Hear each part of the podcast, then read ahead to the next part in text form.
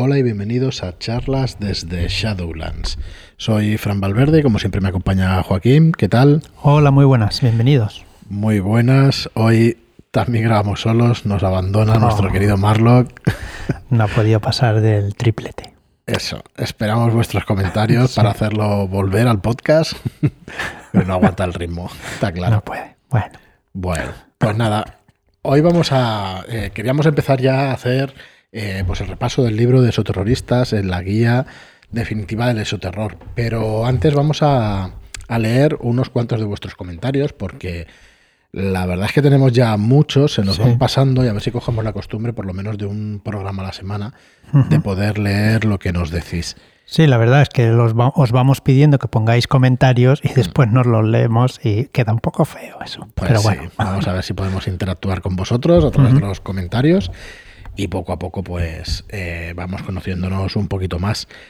Eh, bueno, hay contestaciones, hay incluso conversaciones dentro de iVoox en los comentarios entre vosotros. normal, si nosotros pasamos, pues Porque, claro, eso, claro. se hablan entre ellos. Ellos van Rubens Gal en- con respecto al programa 246, que es cuando nos visitó Rolero Viejo la semana pasada para presentar el engaño de Branquia Negra. Eh, pues nos dice que está esperando con ganas esa entrevista con RVHBC.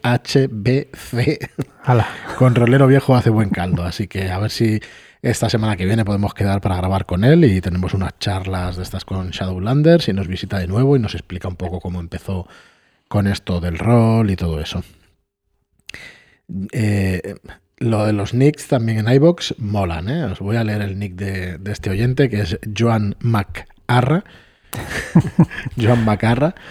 Y nos dice así, dice, os he descubierto hace muy poco y os doy mi enhorabuena por el trabajo. Estoy apasionado con vuestros audios. Pues nada, muchísimas gracias. Gracias. Joan, muchas gracias. Nos dice, os invito a que realicéis unos programas de D&D del mismo modo eh, que hicisteis con los personajes héroes. Supongo que te referirás a las clases, cuando repasamos las clases y las razas y todo eso. Claro. Nos dice, pero en esta ocasión hablando de las características de los monstruos, enemigos y criaturas. Un fuerte abrazo. Pues igualmente, Joan. Muchas gracias. Un fuerte abrazo para ti también. Y estábamos repasando el manual del máster de. Dungeons.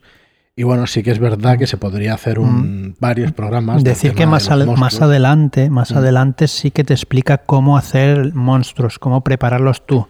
Están los monstruos del libro que del hay bestiario, sí. del bestiario, pero también te dice cómo puedes hacer tú los monstruos y nivelarlos, que eso es muy interesante.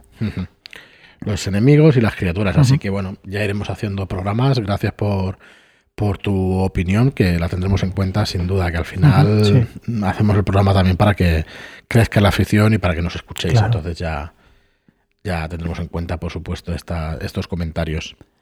Eh, por cierto, estamos en plena preventa, que no lo he dicho, de, de Starport, del juego infantil para toda la familia. Es un, es un juego muy interesante para niños, eh, niños de 5 a 12 años, y tenéis toda la información en shadowlands.es barra Starport. Pasaros por allí porque hay un pack eh, muy suculento donde podéis llevaros el juego básico, eh, la expansión, digamos, el suplemento, el primer suplemento, la búsqueda del huevo de dragón y también cuatro Shadow Shots en PDF escritos por David, por Rolero Viejo hace buen caldo. Así que pasaos por allí, por 29.95 tenéis los dos libros y, y tenéis también los cuatro Shadow Shots pequeñitos.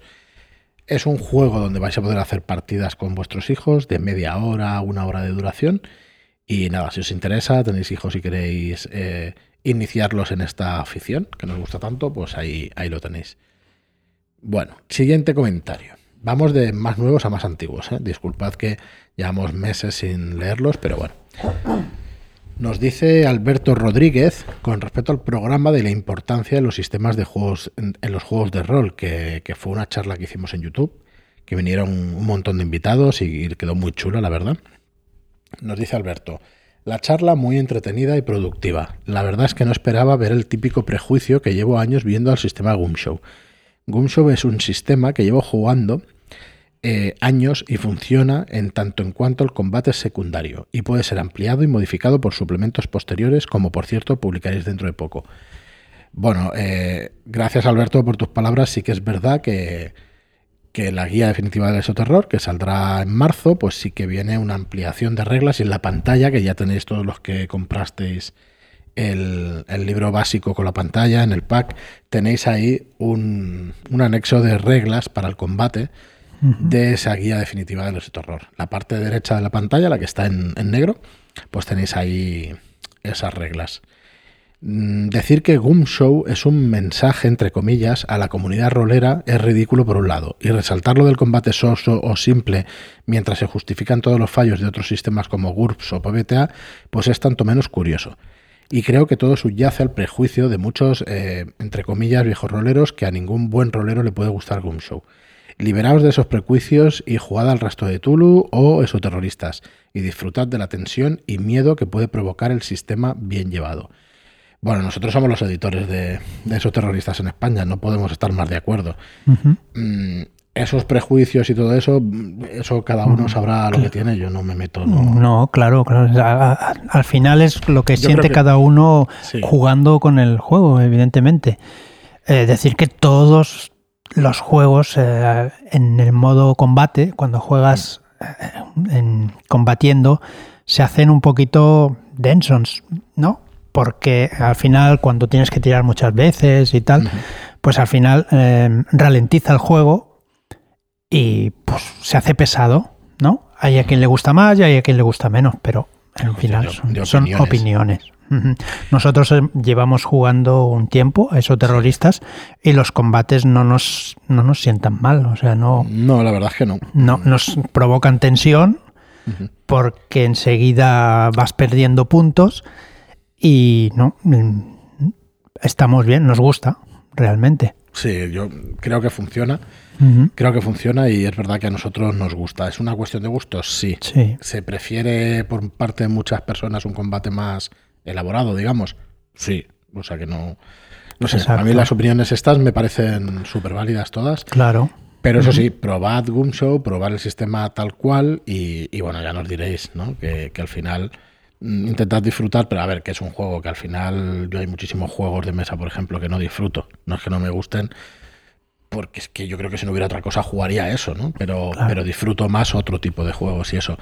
Bueno, hay muchísimos productos en el mercado, desde luego para opiniones hay un montón, así que nada, Alberto, muchísimas gracias por dar tu opinión aquí y y el resto, pues lo mismo, ¿eh? en cualquier momento que queráis que sea un debate, que no sea una discusión, porque es que es absurdo. Es absurdo, claro. Al final son lo que decimos son opiniones. Claro. Entonces, bueno. y es tan válida la mía como la tuya. sí, el, que diga, no, no, pero es que es incontestable que el combate. Bueno, pero al final te lo pasas bien, entonces tienes esa opinión y entonces no, no al lugar demasiado. Bueno, vamos a. Eh, Rubens Gal nos dice: insértese así aquí GIF de suricatos para esa partida de Savage. Esto es una broma interna que hay en el grupo de charlas desde Shadowlands, en el cual cada vez que se ofrece alguna partida y alguien está muy, muy interesado, pues sale unos suricatos así, un GIF. Se levantan todos. Levantándose todos como diciendo, mm, aquí estoy yo para jugar esa partida. Pues parece que Rubén también quiere jugar, jugar con Arturo Losada con eh, en un programa que tuvimos la suerte de hablar con Arturo, pues que se ofrecía hacernos una partida de Savage, eh, o como se pronuncie, y Rubén pues también parece que se apunta, así que guay. Eh, Zanir, nuestro gran Zanir, dice, no me parece que la resurrección sea lo que rompe el juego. Si hay algo que lo rompe. Creo que nunca he jugado con... perdón, lo, no, he dicho mal, ¿vale? No me parece que la resurrección sea lo que rompe el juego si es que hay algo que lo rompe, entiendo que dice. Creo que nunca he jugado con personajes de niveles más allá del 15, así que los, los niveles épicos no los he olido. Pero hasta ahí creo que el juego escala bien. Ya depende de la mesa si funciona o no. Bueno, no tenemos aquí a Marlo para contestarte, Samir, así que esperaremos a que, a que venga, que nos visite en el próximo programa. Eh, yo creo entender lo que dice Marlo, que en el sentido de si tú sabes que se puede resucitar, la muerte, el dramatismo de la muerte, pues pierde un poco de sentido. ¿Vale? Yo entiendo que puede ir por ahí. De todas formas, eso es poner palabras en su boca que no ha dicho. Así que cuando venga él, pues ya lo comentamos. Sí, porque es el, que tenía problemas con la resurrección era él, los demás. Pues, bueno, yo es que no lo he visto tanto. Es verdad que. Él sí que ha jugado mucho a Day Yo he jugado al Baldur's Gate y ahí lo agradecía mucho, porque es que si no, cualquiera se lo pasaba. Entonces, en ese sentido, pues bueno, a mí no me rompía un poco el juego, pero claro, es, un poco distinto. El rol en videojuego con las mismas reglas y el, juego, el rol en mesa es completamente distinto. Bueno, Rubén también muy interesado por la charla de la importancia de los sistemas en los juegos de rol. Gracias por tus palabras, Rubén.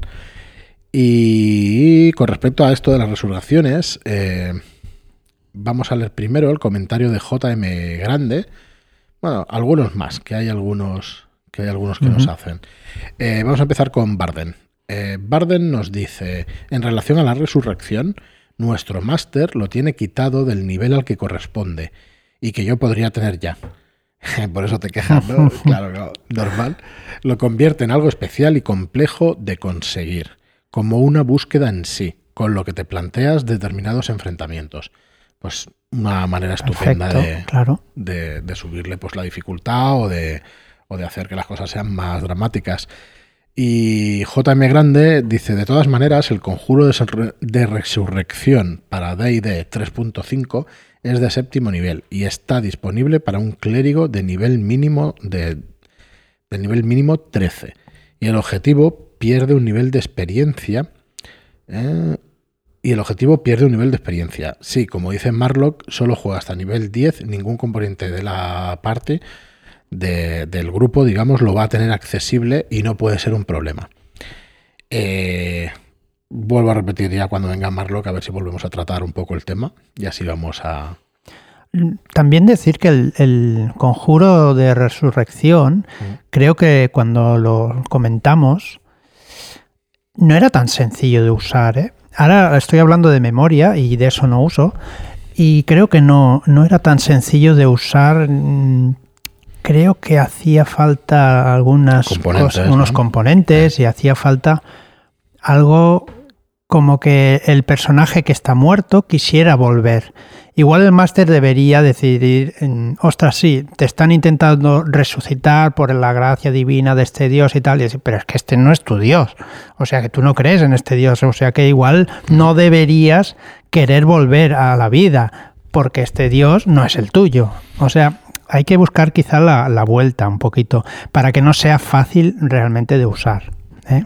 Es una opinión. Bueno, yo no tengo, la verdad es que ahí me pilláis, no sé qué deciros. A ver si, eso. De hecho, tenemos que invitar a Zanir a venir al podcast que nos que nos dé clases de Dungeons. Ya tuvimos, de hecho, a Michel, Michel González, que fue un placer tenerlo explicándonos los conjuros. A ver si puede venirse Zanir también.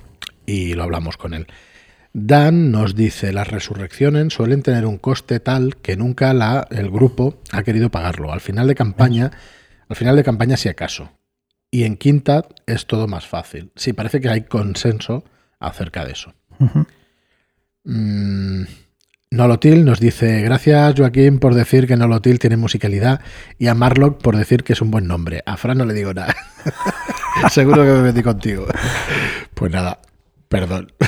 no sé qué dije, no me acuerdo. Mejor que no te acuerdes de algunas cosas. Rumores que, dicen que he dicho algo raro en algún programa. Sí. Pero no es cierto, para nada. Mm.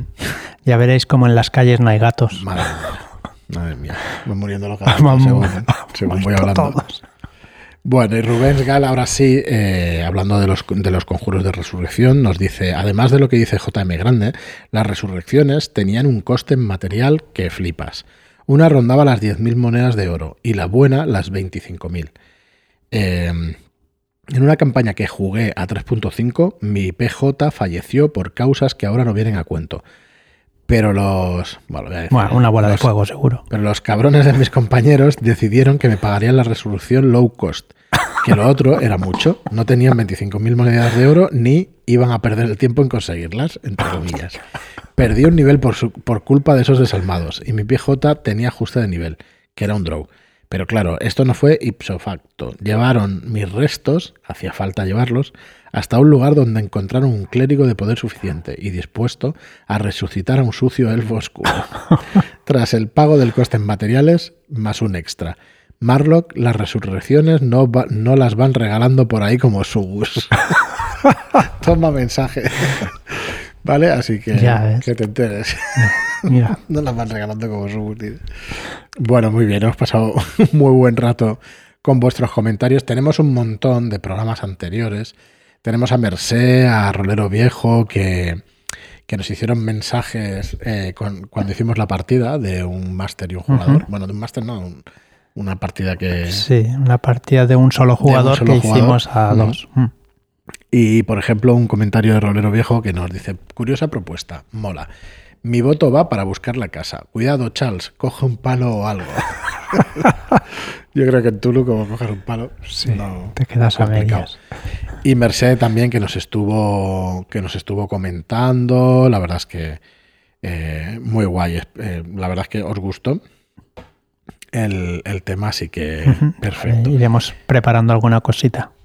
Sí, la, Similar. no sé si tienes algo en mente. Sí, tengo algo en mente. pero me imaginaba yo que se lo hayas dicho. a ver, a ver qué se nos ocurre. Pero bueno, entonces, llevamos 15 minutos, 16 minutos de podcast. Eh, teníamos una entrada para explicaros de terroristas el contacto hostil y el velo. Son dos apartados que vienen en la guía definitiva del esoterror y los podemos dejar eh, si te parece, para el próximo programa. Decir, volver a recordaros que tenemos a Starport eh, esta semana, bueno, hasta el día 5 de marzo en preventa, y que el día 24 vamos a lanzar el, recopilatorio de historias de terror. Vale, o sea que la semana que viene, el jueves, saldrá historias de terror.